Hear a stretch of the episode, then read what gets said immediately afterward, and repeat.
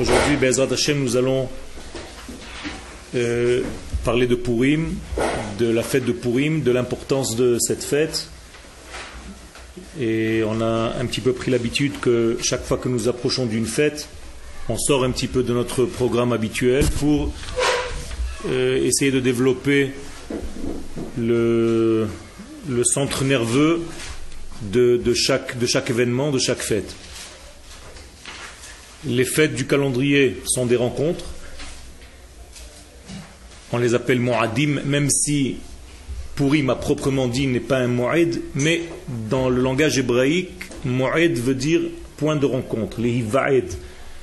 Donc il y a en fait des points de contact entre l'homme et les événements qui se passent dans le monde pour essayer de dévoiler, de décrypter le dévoilement d'Akadosh Baruchou, comment il se dévoile et reprendre conscience de notre but dans ce monde à travers les fêtes de notre calendrier.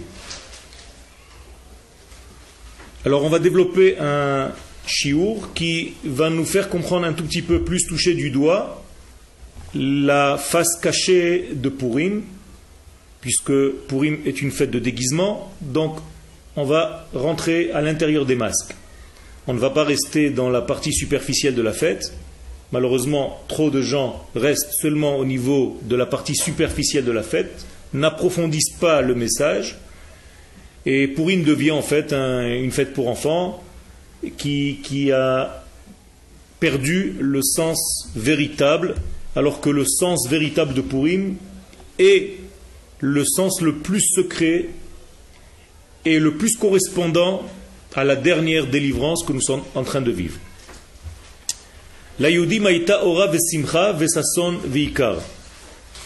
Nous lisons dans la Megillat Esther que les Yehudim, on va traduire par les Juifs, avaient Ora Vesimcha, une lumière, une joie, Vesasson, une forme de joie un petit peu différente, Veikar, et ils ont pris de l'importance, ils ont pris du poids aux yeux de tous ceux qui étaient dans les environs.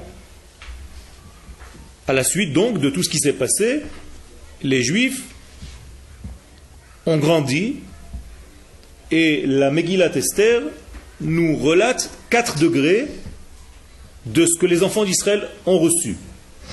Premier degré, Ora. Deuxième degré, Simcha. Troisième degré, Sasson. Quatrième degré, Yakar.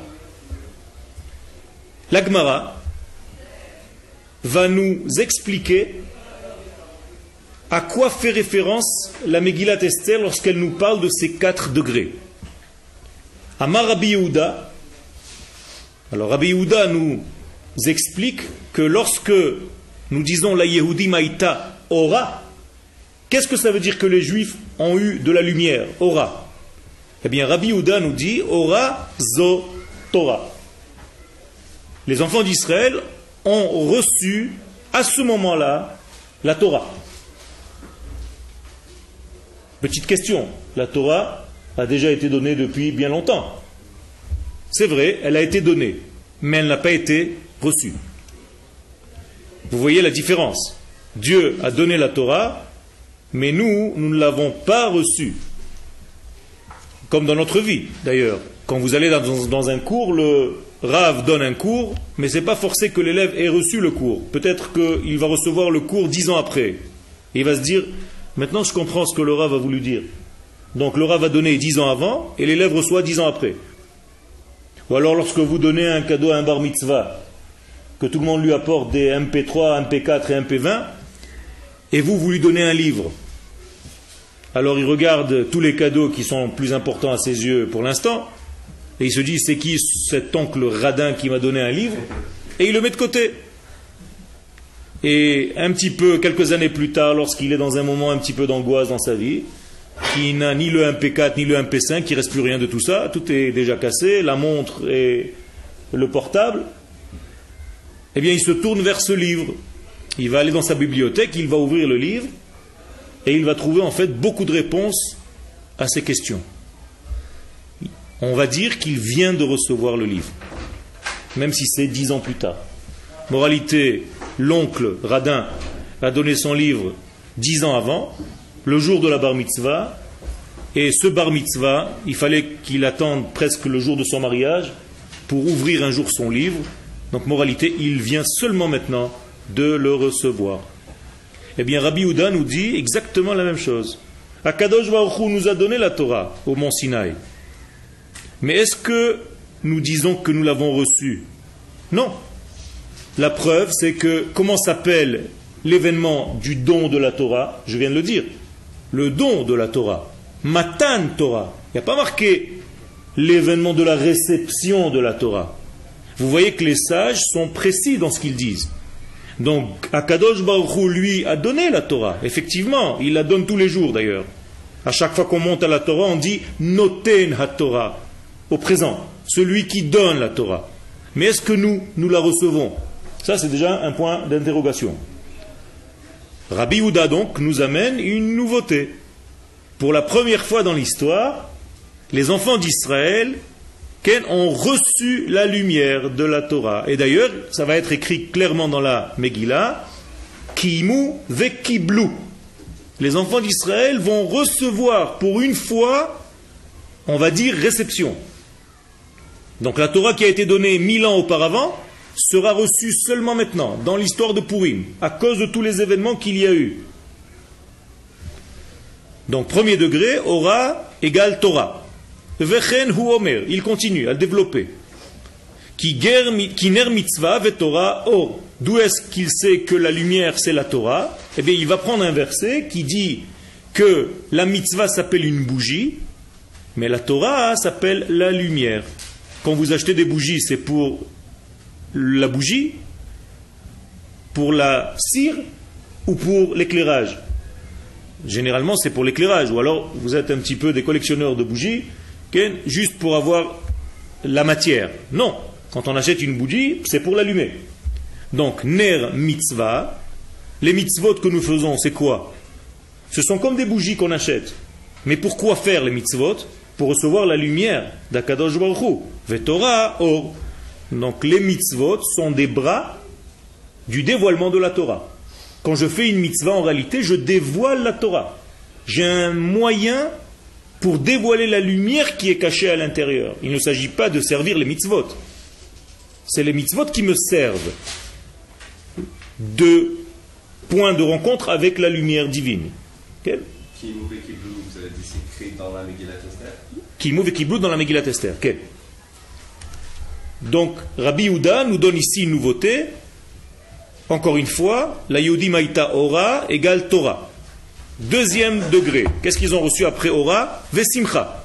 on est dans la première ligne, mais on est déjà dans la quatrième ligne. Simcha, ze yom tov. Ça veut dire que Rabbi Yehuda va transformer ce qui est écrit dans la Megillah et il va le développer. Il va dire Simcha, qu'est-ce que c'est la Simcha? Quand est-ce qu'un homme d'Israël reçoit véritablement la Simcha? Eh bien, lorsque nous avons de bons jours. Yom Tov, Yamim Tovim. Yom Tov, ce n'est pas le nom d'une fête, c'est de bons jours.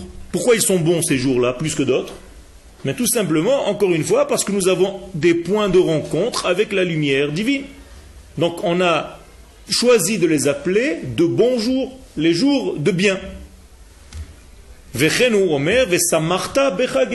Rabbi Houda ne s'arrête pas là, il nous donne une preuve à chaque fois qu'il avance quelque chose.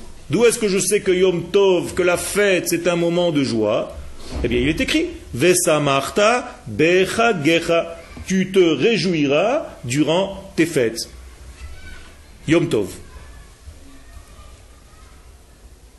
C'est très juif.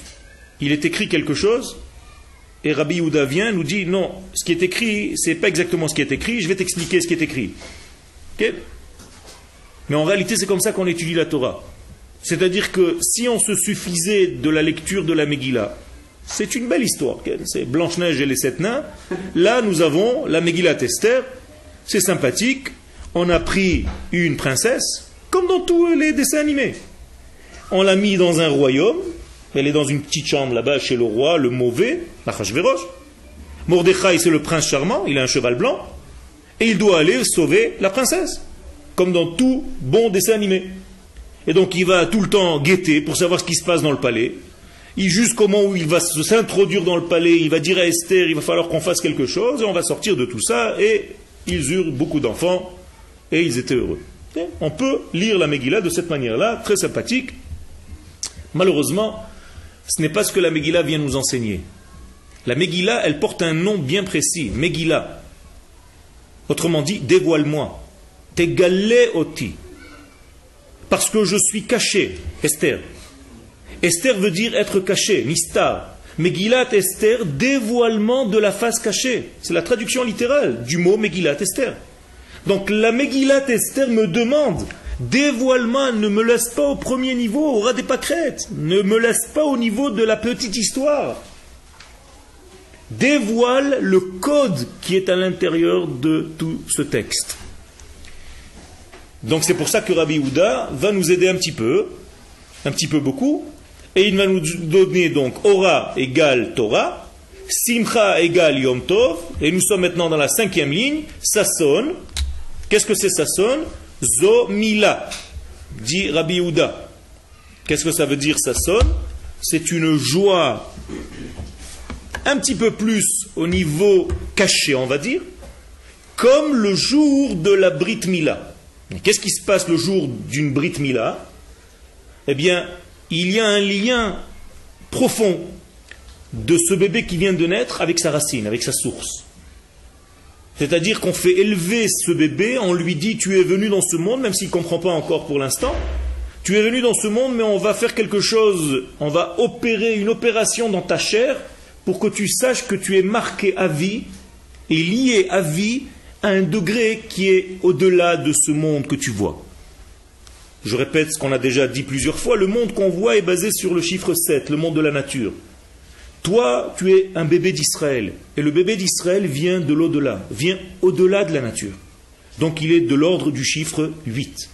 Et c'est pour ça qu'on fait la Brit Mila le huitième jour. Parce que tu as une âme qui vient du divin. Et donc le mot traduction de l'âme, c'est Neshama, qui exactement les mêmes lettres que le chiffre 8, Shemone. Donc tu vas maintenant recevoir ton âme d'Israël. Donc on te relie maintenant à ta source. Le Rabbi Houda, dans la Gemara, nous dit ça sonne, c'est ce qui s'est passé à ce moment-là. Tout à l'heure, nous allons retraduire tout ça d'une manière euh, pour voir une vision d'ensemble. Vechenu Omer, donc Rabbi Houda va apporter là aussi une preuve, Sas anochi al imratecha. Quand on fait une Brit Mila, tout le monde cite ce verset, en tout cas le Moël, Sas anochi al imratecha. Qu'est-ce que ça veut dire Sas? Je me réjouis de ta parole, Akadosh Baruchu.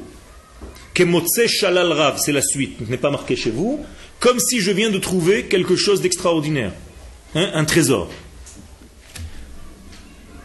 Quatrième degré, ça me semble un peu tiré par les cheveux. Ouais, alors tu as trouvé quelque d'extraordinaire.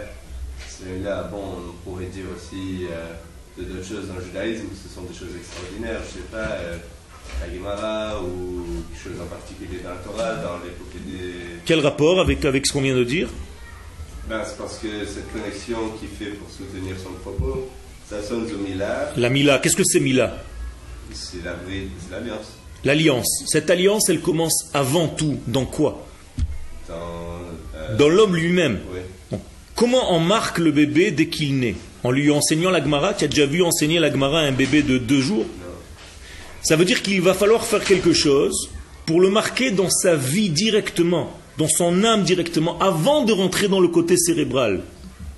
Ça, je comprends, mais ce D'accord que je veux dire, c'est que pour soutenir que ça sonne, c'est la Mila. Oui. Qu'est-ce que c'est la Brit Mila en réalité? Je suis heureux d'avoir trouvé un grand trésor. Qu'est-ce que c'est ce grand trésor? C'est quand même vague, il n'y a pas vraiment un lien. direct. Car C'est pour ça qu'on est au début du cours. Il va falloir développer tout à l'heure qu'est-ce que ça veut dire? Mais pourquoi Juste pour te répondre, ne pas te laisser comme ça en l'air? Quelle est la trouvaille qu'on trouve dans une Brit Mila en fait? La trouvaille? La trouvaille. Puisqu'il y a marqué Je me réjouis comme si je venais de trouver une belle trouvaille. Quelle est la trouvaille dans une Brit Mila? Qu'est-ce qu'on vient de trouver dans une Brit Qu'est-ce qu'on découvre? Pardon? Va plus loin. À part découvrir le membre qui va donner la vie, qu'est-ce qu'on découvre? L'intériorité de sa neshama d'Israël qui vient de naître. Vous savez que lorsque le bébé naît, il a le prépuce. Le prépuce, c'est une chair, une peau qui couvre la brite. Quand on va couper, c'est la première action. Il va falloir faire une deuxième action, replier la chair, la découper en deux, pour découvrir, comme s'il y avait un trésor qui était découvert maintenant, et on découvre ce qu'on appelle en hébreu la atara, la couronne. Cette découverte-là, c'est comme si on disait Waouh, maintenant je découvre en fait la couronne de Ham qui est représentée donc par Akadosh sur ce peuple. Et donc c'est comme s'il y avait une trouvaille maintenant. Ce qui était caché maintenant sort au grand jour. Donc Rabbi Yehuda va comparer, pour l'instant on n'a pas encore compris la comparaison, avec ce que Esther a dit dans la Megillat Esther. On continue. Nous sommes dans la sixième ligne, au milieu, Veyakar, Ken, Elu, Tefilin.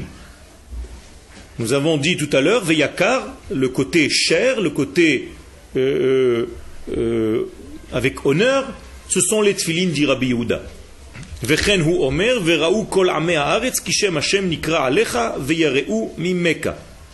C'est-à-dire, quand il va citer lui aussi un, un verset concernant les tefilin, il dit que toutes les nations du monde verront que le nom de Dieu est marqué sur toi et ils te craindront.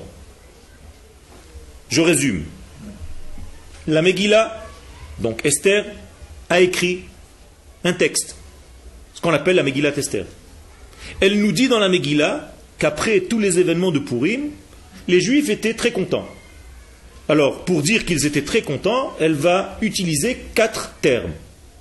En, français, on aurait pu dire ils étaient très contents, ils eurent beaucoup de lumière, une belle prospérité et un grand bonheur.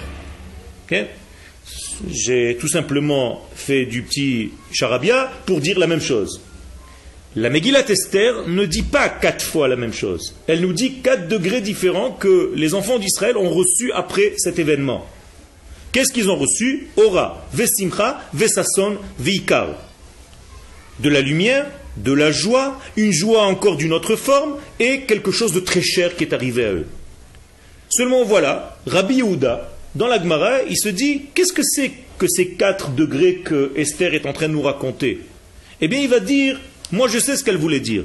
Elle voulait dire tout simplement que les enfants d'Israël ont reçu leur Torah à ce moment-là. Elle va dire tout simplement que les enfants d'Israël ont vu la simcha de ce que peut représenter Yom Tov. Ils ont vu, les enfants d'Israël, à cette période-là, exactement la valeur de la Brit Mila, ce qui se passe quand on a une alliance avec Dieu. Et ils ont vu, les enfants d'Israël aussi, le côté cher qui représente par les tfilines, quel est leur lien avec Akadosh Baruch Voilà ce que Rabbi Yehuda comprend. Et nous, on va essayer de comprendre ce que Rabbi Yehuda a compris de la Megillat Esther. Vetania, Rabbi Eliezer Agadol Omer, Elutfilin Shebarosh. Non seulement Rabbi Yehuda nous dit que Vikar, on est encore dans le dernier degré, Vikar, ce qui est cher, Rabbi Yehuda nous a dit c'était les tfilin, viennent sur Rabbi Yehuda deux sages et nous disent déjà une discussion. Au lieu de se dire, bon, c'est les tfilin, c'est sympathique, non, ils te disent, Rabbi Eliezer nous dit c'est les tfilin de la tête. Qu'est-ce que je m'en fiche que ce soit les tfilines du bras ou de la tête? Qu'est-ce que ça vient me rajouter? Apparemment, Rabbi Eliezer vient rajouter quelque chose de plus grand. C'est pas seulement les tfilines comme a dit Rabbi Yehuda, c'est vrai que c'est les tfilines, mais c'est les tfilines de la tête. Verashi al kol ele gazar haman. Et Rashi va rajouter encore quelque chose pour clôturer le tout. Toutes ces choses-là qu'on vient de dire, eh bien Haman voulait les détruire, voulait les arrêter, voulait bloquer la lumière, le flux qui passait par ces quatre degrés. Moralité, ce qu'a dit Esther, c'est comme si, à la fin de la Megillah, elle dit Baruch Hashem, Haman n'a pas réussi, nous avons gardé Ora, nous avons gardé Simcha, nous avons gardé Sasson et nous avons gardé Yekar. Parce que c'est les quatre choses que Haman voulait nous enlever. Haman voulait nous enlever donc la Torah, Torah. Il voulait nous enlever la Simcha, donc les Yamim Tovim. Il voulait nous enlever la Brit Mila, qu'on fasse plus de Brit Mila, et il voulait nous enlever la mise des tfilines, donc l'application des mitzvot. Et ça n'a pas marché. Veyesh lehavin. Maintenant, on va développer un petit peu plus. J'ai une question. Comment est-ce que Rachid. c'est- Comment il est arrivé à cette conclusion Mais tout simplement, si la Megillah conclut à la fin ce que les enfants d'Israël ont pu avoir, ont pu garder, c'est comme ça qu'on étudie la Torah, on suppose que c'est exactement ce qu'on voulait leur enlever. D'accord? Donc si je dis à la fin, j'ai gardé mon fusil, j'ai gardé mon chapeau, j'ai gardé mon identité et j'ai gardé mon honneur, ça veut dire que c'est ce qu'on voulait m'enlever. Veyesh lehavin. Ma shekatav elu arba'a dafka. Donc on va essayer de comprendre ces quatre degrés. Pourquoi? Qu'est-ce qu'il y a dans ces quatre degrés que tout le monde tourne autour dans l'histoire de Purim Venir el faresh deine Haman amar yeshno am echad mefuzar ou meforad ben ha'amim. D'abord, il faut commencer par le début. Qu'est-ce qui a amené Haman à pouvoir croire qu'il pouvait détruire le peuple d'Israël et ces quatre choses-là? Pourquoi il s'est réveillé à ce moment-là, précisément, dans l'histoire? Qu'est-ce qui s'est passé? Eh bien, tout simplement, il s'est dit quelque chose. Et lorsque Haman dit cette chose-là, il faut qu'on réfléchisse, parce qu'apparemment, c'est quelque chose qui peut nous toucher, qui est vrai. Il dit Haman, Yeshno Am Echad.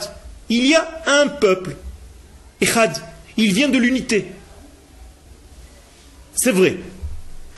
Mais, Mefuzar ou Meforad Ben Ha'amim. Le problème qu'il a, ce peuple, c'est qu'il n'est plus un, il est éparpillé, explosé parmi les nations. Donc Haman vient nous dire, attention vous, les enfants d'Israël, vous êtes un peuple à l'origine, mais lorsque vous êtes éparpillés en exil, et que vous avez le plaisir dans cet exil, sans avoir l'intention de revenir un jour à votre identité, eh bien, nous dit Haman, moi je vous guette, vous êtes en danger. Ne vous endormez pas. Vous comprenez le message? Haman vient nous avertir quel est le danger qui guette le peuple d'Israël qui vient de l'unité, mais qui malheureusement est éparpillé dans son exil. Vekvar pirashnu de mefuzar. Nous disent les chachamim, qu'est-ce que ça veut dire mefuzar Qu'est-ce que ça veut dire éparpillé? Hu ben adam la. Il n'y avait pas de lien entre un homme et son voisin.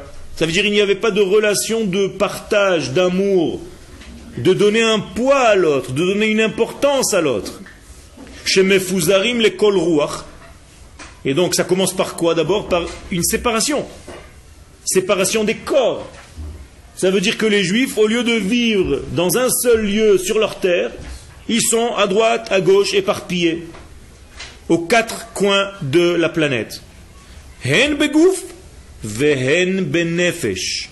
Malheureusement, ce n'est pas une séparation seulement au niveau du corps, qu'ils habitent par-ci et par-là, mais en même temps, ils sont séparés au niveau du mental, au niveau de leur propre intériorité. Il n'y a pas de lien entre celui qui habite là-bas et celui qui habite là-bas parce qu'il n'y a pas une colle intérieure qui peut les réunir. Et cette colle intérieure qui peut le réunir, malheureusement, elle est endormie lorsque le peuple se trouve en exil. Je veux parler donc de l'âme de la collectivité d'Israël qui en exil est un petit peu dans un sommeil. Elle existe, mais elle ne peut pas se dévoiler réellement. Donc c'est comme s'il n'y avait pas de colle entre les éléments. Et chaque juif se voit comme une identité séparée de l'autre. Qu'est-ce qui va rester à un juif en exil? La Torah. Qu'est-ce qu'il va faire donc? Il va étudier beaucoup. Il va devenir très religieux. Mais qu'est-ce qu'il ne peut pas avoir véritablement? Sa vie normale au niveau de sa nation. C'est une réalité. Il ne se lève pas le matin en pensant à la nation d'Israël comme vous, vous vous levez le matin, quand vous vous réveillez le matin, et qu'il y a peut-être un attentat, une guerre, que vous êtes appelé à l'armée, que vous devez payer vos impôts. Vous êtes activement, réellement dans la vie de votre peuple. Les impôts que vous payez, c'est pour Israël. Donc il y a une grosse différence, très grande différence. Et au niveau de l'homme séparé, et au niveau de sa mentalité. Sa tête ne fonctionne pas de cette manière-là avec un souci du peuple d'Israël, de sa nation. Même s'il aime ce peuple, même s'il a envie, mais pour l'instant, il ne vit pas au rythme de sa nation, il vit au rythme de sa personnalité individuelle. Ken Ken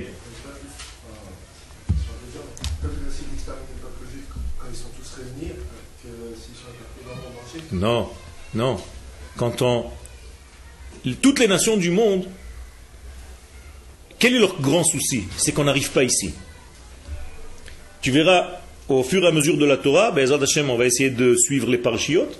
Tout ce que les ennemis d'Israël, toujours, à toutes les générations, voulaient, c'est empêcher le peuple, la nation d'Israël, d'arriver sur sa terre. C'est tout. Même Paro, a commencé par Paro, il avait peur, il s'est dit, bon, partez trois jours, mais après vous revenez. Hein.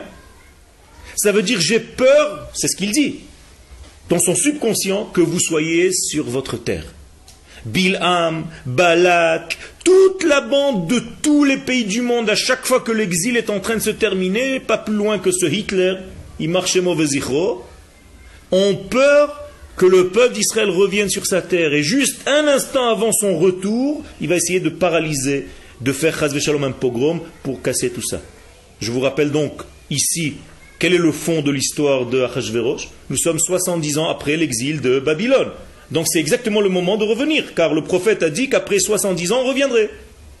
Et c'est exactement à ce moment-là que Haman se réveille, un instant avant la Aliyah.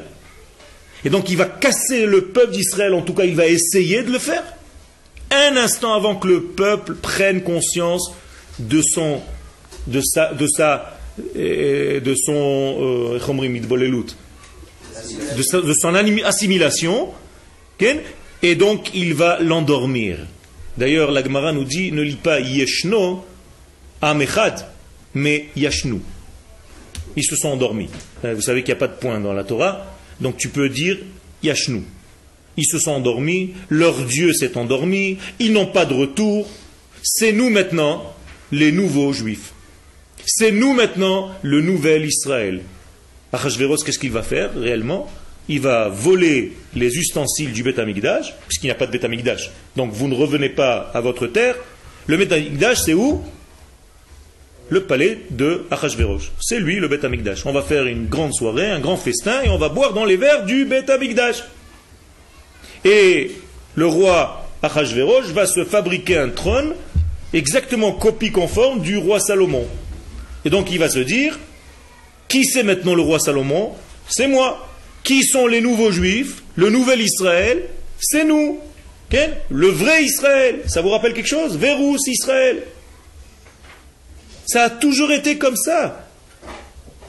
Donc, maintenant vous dégagez, vous les juifs, c'est nous maintenant les nouveaux. Donc nous sommes maintenant l'intermédiaire de Dieu sur terre. C'est moi qui domine les choses, c'est moi qui ai les kelim du Beth Amikdash. Donc je suis le grand prêtre maintenant, je vais d'ailleurs m'habiller comme lui. Haman va être comme Aharon, il va me faire un petit service autour. Et vous, vous allez peut-être être des esclaves, en tout cas, vous êtes en dehors de l'histoire. Comprenez? C'est pas dégager pour nous tuer parce qu'ils sont méchants. C'est tout simplement prendre la place du peuple d'Israël dans son histoire. Et jouer le rôle à la place d'Israël. Donc, moralité, ce n'est pas vrai que c'est plus facile de tuer le peuple quand il est réuni. Au contraire, quand nous sommes réunis sur notre terre, nous avons une armée, nous avons une infrastructure. C'est beaucoup plus dur maintenant. Avant, quand on rasait les murs, il y a 65 ans, chaque juif avait l'impression qu'il était tout seul. Et donc on le prenait, on le marquait, on lui cousait des étoiles sur la tête et sur le corps et on le mettait dans une chambre à gaz. Ken Vous avez dit que tous ces ennemis du peuple avaient peur qu'on soit sur la terre d'Israël. Euh, dans l'histoire de la chose, c'est connu qu'Hitler avait pensé, avant d'en avoir la solution finale, de de renvoyer les Juifs en Israël. Donc de faciliter en fait. Euh, C'est pour ça qu'il est revenu sur, sa décision. Il a compris qu'en réalité, ça leur donnerait beaucoup plus de force. Ça veut dire qu'il faut les exterminer au lieu de les envoyer sur leur terre. C'était pense, les Britanniques ou les Arabes qui avaient là qui ont refusé. L'histoire fait en sorte qu'Akadosh Baruch mène son histoire, Ken, et ça va s'habiller par des événements naturels dans les journaux. Donc toi tu vas croire que c'est les Britanniques, l'autre il va croire que c'est l'autre, mais en réalité c'est Akadosh Baruch qui avance, qui fait avancer son histoire à travers les peuples. C'est-à-dire c'est comme ça qu'il faut apprendre à voir l'histoire. Aujourd'hui il se passe une guerre en Afghanistan ou un truc là-bas, en quoi ça concerne Israël? Comment Akadosh Baruch fait avancer son processus de délivrance à travers tout ça? C'est ça qu'il faut décoder. Est-ce qu'on peut estimer que Ahmadinejad ou un autre terroriste dans le genre empêche, empêche la alia Exactement, exactement. Tout à fait, tout à fait. Imagine-toi maintenant un juif qui veut faire son alia et qui se dit dans quelques mois, il prévoit de lancer des fusées sur Israël. Qu'est-ce qu'il se dit? Je préfère rester chez moi tranquillement, peut-être à Nice ou à Paris. Ça veut dire, on va laisser lancer quelques bombes, on va voir où ça touche. Qu'est-ce que je vais aller moi me mettre là-bas Une protection humaine contre ces bombes-là? Je reste tranquillement. Le problème, c'est que ça passe pas aussi facilement. Parce que si il y a une attaque et qu'Israël riposte, qui va se prendre dans la figure? Tous ceux qui sont restés là-bas dehors. Parce que là-bas, ils n'ont pas la protection qu'on a ici. Ni divine, ni armement. Aucun pays va aller protéger les juifs qui sont dans son pays. Ça, c'est un problème, c'est qu'on ne comprend pas toutes les choses dans l'histoire. Ken Il est difficile de prononcer son nom, hein, ce rachat. Ken Si C'est la même, la même racine, c'est son arrière, arrière, arrière grand-père. Tout simplement. C'est la même chose. Vous croyez que ça se réveille par hasard dans le mois de Hadar un petit peu plus? C'était des Perses, c'était l'Iran antique. Et aujourd'hui, nous avons l'Iran moderne. C'est la même chose. C'est exactement pareil. Sachez voir l'histoire avec les yeux de la Torah. Ne lisez pas l'histoire comme des histoires. Regardez comment Akadosh Baruch refait les choses et quelles sont les erreurs à ne pas commettre aujourd'hui qu'on a commises ailleurs, dans un autre temps. Alors je reviens. Donc les enfants d'Israël, la première faiblesse, c'est leur éparpillement. Qui c'est qui voit ça? Haman lui-même. Attention, c'est lui qui nous donne la leçon. D'ailleurs, la Gemara nous dit que Haman nous a fait, les 48 prophètes d'Israël n'ont pas pu réussir à faire. Ça veut dire qu'Akadosh Baruch a envoyé des prophètes, chaque fois le prophète venait, il se recevait des gifles, des cailloux, et le peuple continuait. Haman est venu, il nous a remis sur la ligne. Pourquoi? Parce qu'on a eu peur. Ça veut dire que même Aman, avec tout son mal, en réalité, il sort de là un bien énorme. C'est qu'on a repris conscience de qui on était grâce à ce Haman-là. Mais Forad ou Belev, donc non seulement nous étions éparpillés au niveau de notre souffle, au niveau de notre corps, au niveau de notre euh, âme animale, mais Forad, donc on a traité le mot mefouzar. Maintenant meforad, qu'est-ce que c'est meforad? Nous disent les sages, séparation du cœur et du cerveau. Ça vous dit quelque chose? Qu'est-ce qui se passe quand ton cœur et ton cerveau ne fonctionnent pas comme un seul euh, organisme? On meurt. Vous avez été directement dans le premier degré, vous avez raison. Mais quelqu'un, par exemple, qui étudie la Torah, comme un cerveau, mais il n'a pas de cœur, qu'est-ce qu'il devient? Non seulement un philosophe, ce philosophe c'est encore sympathique. Quelqu'un qui, par exemple, étudie la médecine au niveau de son cerveau, mais qui n'a pas de cœur, qu'est-ce que ça devient? Un nazi. Vous comprenez? Quelqu'un qui utilise son cerveau pour faire les choses, mais que ce cerveau n'a pas de cœur en même temps, ça peut arriver à des catastrophes. Tu peux être très sage au niveau de ta tête. Si tu n'es pas sage au niveau de ton cœur, tu es en train de, de casser tout l'organisme. Akadosh Baruch pour construire le temple du désert, qu'est-ce qu'il demande? Des hommes qui soient sages d'où? De la tête ou du cœur? Du cœur. Chacham lev, chachme lev. Pourquoi des sages du cœur? Vous, vous, avez vu la combinaison? Normalement, la sagesse, c'est où? Dans la tête. Dans la Torah, non. Dans la Torah, la sagesse est une sagesse du cœur, c'est-à-dire un cerveau qui est relié à un cœur. Ça, c'est l'homme. N'étudiez pas votre Torah comme des cerveaux. Étudiez votre Torah comme un cerveau qui a un cœur.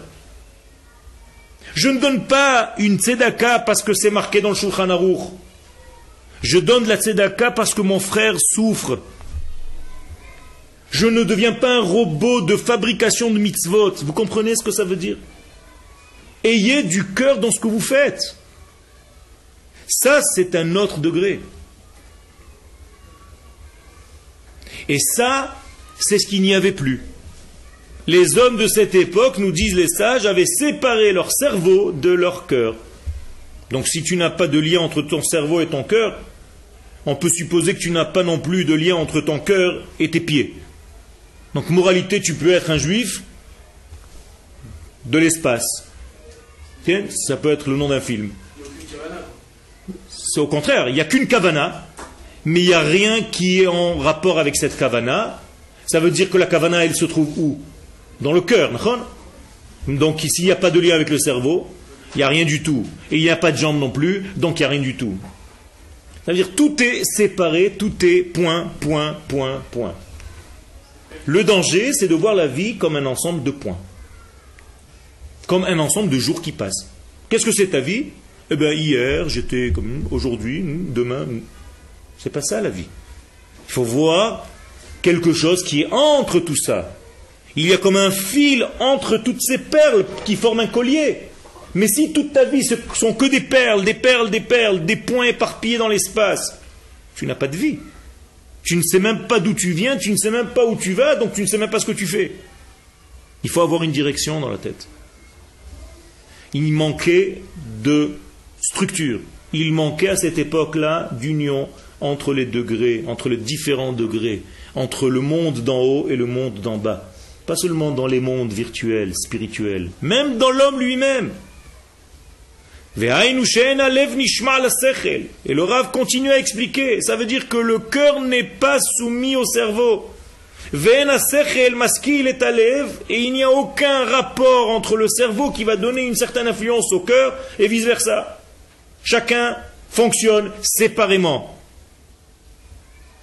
Qu'est-ce que ça veut dire si vous deviez dessiner un corps humain où tous les membres du corps faisaient chacun ce qu'il a envie? Imaginez-vous la personne. C'est n'importe quoi. Il n'y a pas de structure.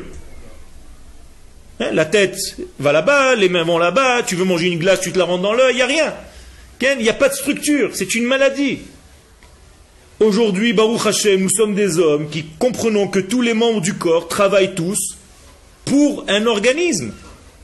On n'est pas comme une poupée, une marionnette qui est tirée par des fils, aucune structure.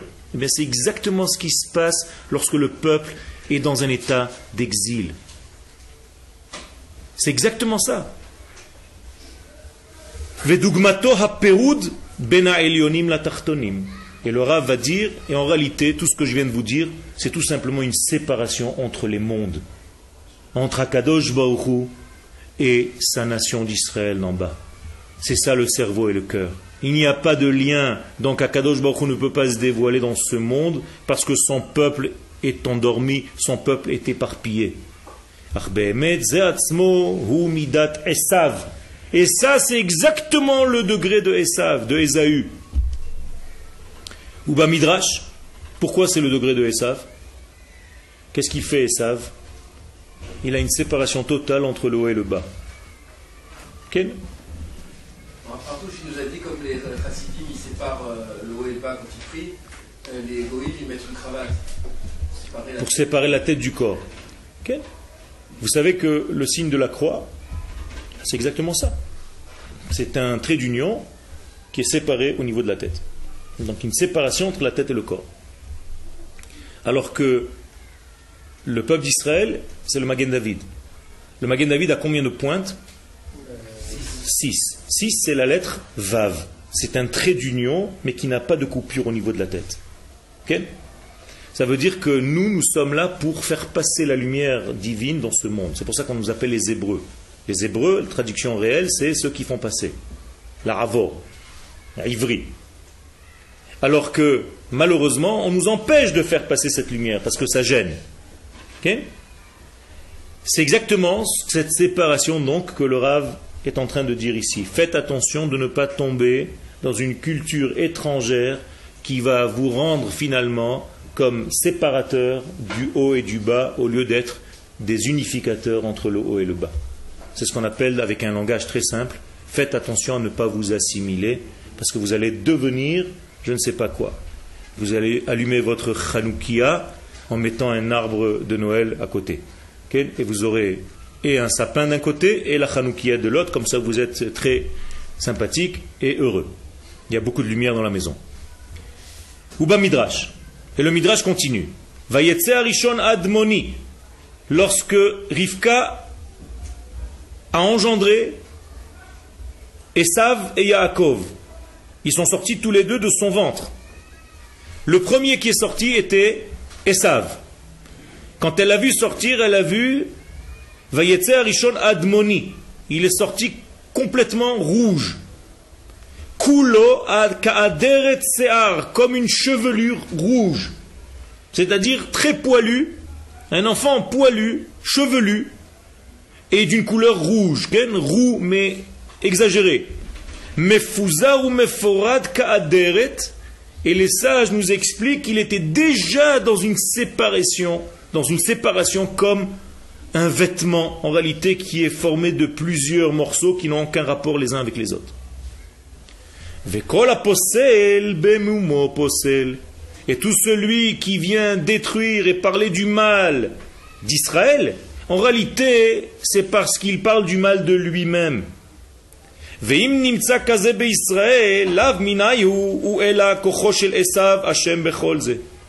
Et donc, moralité, nous dit le Rav ici, pour ramener les choses et ramener les pendules à l'heure, si Israël se trouve dans une situation d'éparpillement, de séparation, c'est pas à cause d'Israël, malheureusement, c'est parce qu'il s'est endormi dans un exil où le patron de cet exil, donc l'Occident, va tout faire pour assimiler ce juif, pour le rendre comme lui, pour le faire changer d'avis, pour lui faire oublier sa nation, pour lui faire oublier sa terre, pour lui faire oublier son peuple, et pour le faire endormir dans une vie d'un ensemble de jours qui passent.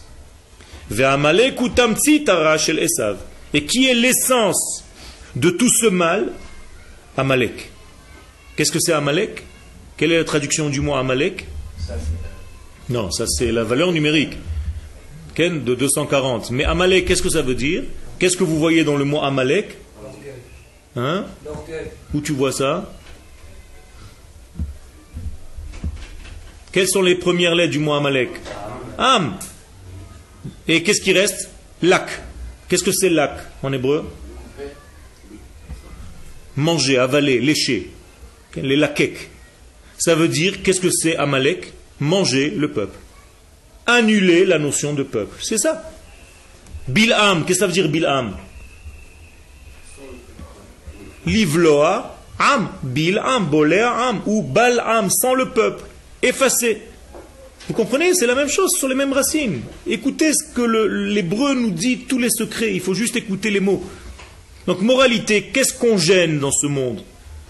On gêne lorsqu'on est un peuple.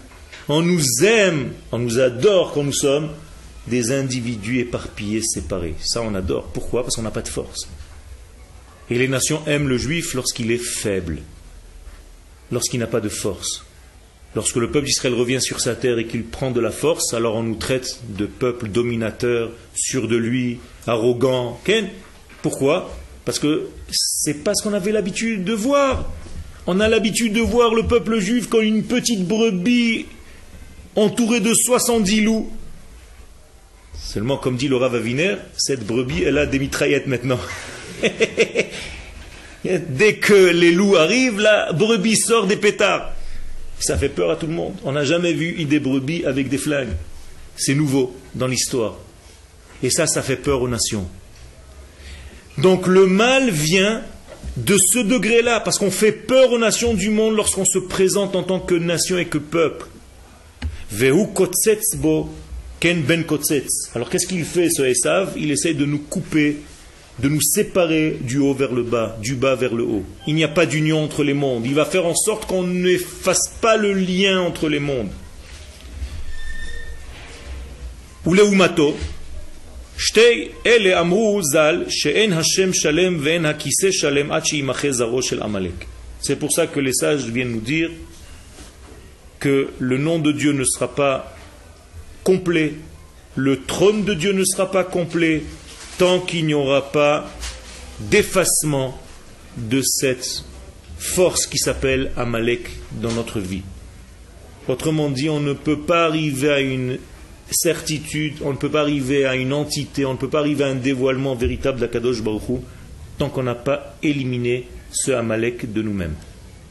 Alors, et au niveau de notre nation, mais même notre Amalek intérieur. Chacun de nous a cette force négative en lui qui s'appelle Amalek, et là je reviens à ce que tu as dit, valeur numérique, ça fait c'est-à-dire le doute, qu'à chaque fois que vous avez un doute qui se réveille en vous, sachez que vous êtes en train de vous faire attaquer. On veut vous refroidir parce que vous venez de prendre une décision apparemment importante. Donc on va vous casser les pieds pour ne pas que cette décision aboutisse. À chaque fois que vous voulez prendre quelque chose de grand dans votre vie, quand vous voulez par exemple réaliser votre alia, tout va venir pour vous casser les pieds, pour vous empêcher d'arriver.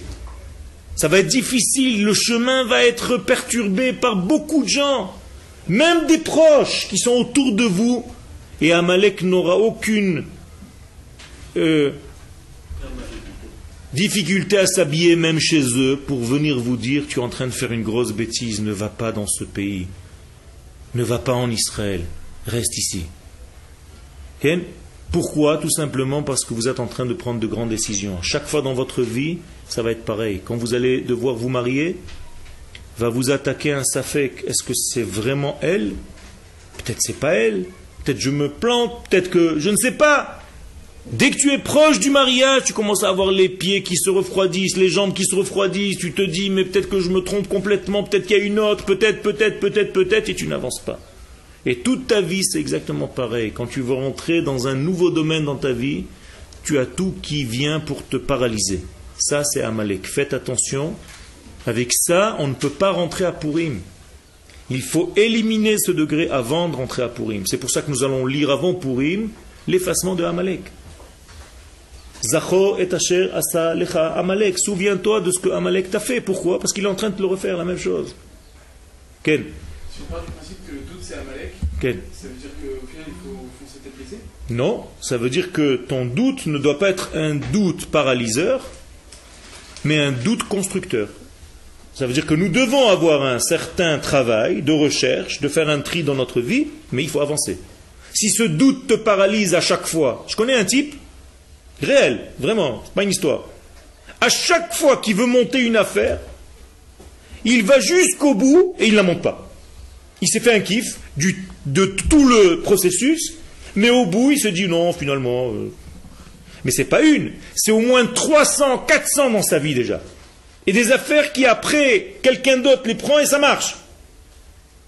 Qu'est-ce qui le paralyse? Il a un problème au niveau du passage de la pensée à l'acte. Alors c'est vrai qu'il faut que tu y réfléchisses, mais il faut que lorsque tu prennes une décision, fonce. Arrête à chaque fois de t'arrêter. Tais-toi et marche. Ça, c'est une force de Ham Israël d'avancer. Toutes les nations du monde nous disent on n'a aucun, aucune possibilité, aucune chance de rester dans ce pays. Aucune. Vous n'étiez pas là à la guerre des six jours, j'étais là. On avait déjà préparé des dizaines de milliers de cercueils pour les juifs. Préparés déjà avec des, morceaux de bois, on les voyait, ils étaient déjà posés. Parce que tout le monde nous disait, préparez-vous beaucoup de cercueils, il y a toutes les armées arabes qui vous attaquent de tous les côtés. Vous n'avez aucune chance. Au bout de six jours, il n'y a plus rien. Qu'est-ce qui se passe? Parce qu'on a combattu. Et avec quoi on a combattu? On n'avait même pas des armes. Avec des bonbonnes de gaz qu'on avait à l'époque pour faire du soda. On avait des petits avions de Piper qui ne valaient pas un clou, et on jetait des bonbonnes de gaz, ça faisait... Et tout le monde se sauvait comme si c'était... des- Il n'y avait rien du tout. Ça tombait par terre, il n'y avait rien. Et les gens se sauvaient. Pourquoi? Tout simplement parce qu'il y avait une peur totale de ce degré-là. Et Am Israël avait du courage et avançait. Ça, c'est la force de Israël, c'est d'avancer. Aujourd'hui, arrêtez de construire, arrêtez de bâtir, arrêtez, tout le monde fait le gendarme. Est-ce que nous, on va dire à la Belgique d'arrêter de faire quelque chose ou à la France? Tout le monde se mêle de nous. Qu'est-ce qu'on doit faire? Continuer. De quel droit Toutes les nations du monde, elles se prennent pour notre père, pour notre mère? Même quand on fait quelque chose de bien, on nous dit qu'on a fait encore quelque chose de mal. Là, on est allé aider à Haïti les gens du tremblement de terre. Maintenant, on nous dit que les soldats étaient là-bas pour voler des membres des morts et les vendre. Vous voyez, c'est pas logique. C'est une haine qui n'est pas logique. C'est pour ça qu'il faut continuer, avancer, sans trop s'arrêter à ce degré-là. Et ça, c'est la construction de Ham Israël qui avance, qui n'a pas peur. Donc, pour compléter, on ne pourra pas aller aujourd'hui plus loin dans le texte, mais c'est dommage parce que c'était un texte important, mais Hashem, on va essayer de, peut-être de le continuer la semaine prochaine. On a encore un cours avant Purim. De savoir qu'en réalité, on ne peut pas rentrer à Purim sans avoir éliminé le Amalek qui est autour de nous et le Amalek qui est en nous. Ken. le, le tikkun de Shaul Amalek, il a été fait par Esther Ramalka. Par Par Esther Ramalka. Esther, C'est-à-dire que Shaoul n'a pas terminé le travail avec Amalek, il a laissé le roi, Agag. Eh bien, Haman, c'est Haman ha-Agagi. Il vient de ce Agag.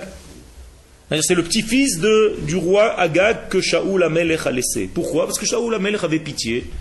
Il ne l'a pas tué. et malheureusement, lorsque Am Israël commence un petit peu à réfléchir, à avoir un bon cœur, il ne faut pas qu'on soit comme eux et tout ça. Il faut faire attention parce que quand nous avons des ennemis en face de nous, il faut savoir les combattre et ne pas bégayer. Oui, mais le tikkun est fait. Non, le tikkun n'est pas fait. Le tikkun a commencé d'être fait, mais pas encore, puisque le verset nous dit dans Amalek, ce qu'on va lire la semaine prochaine,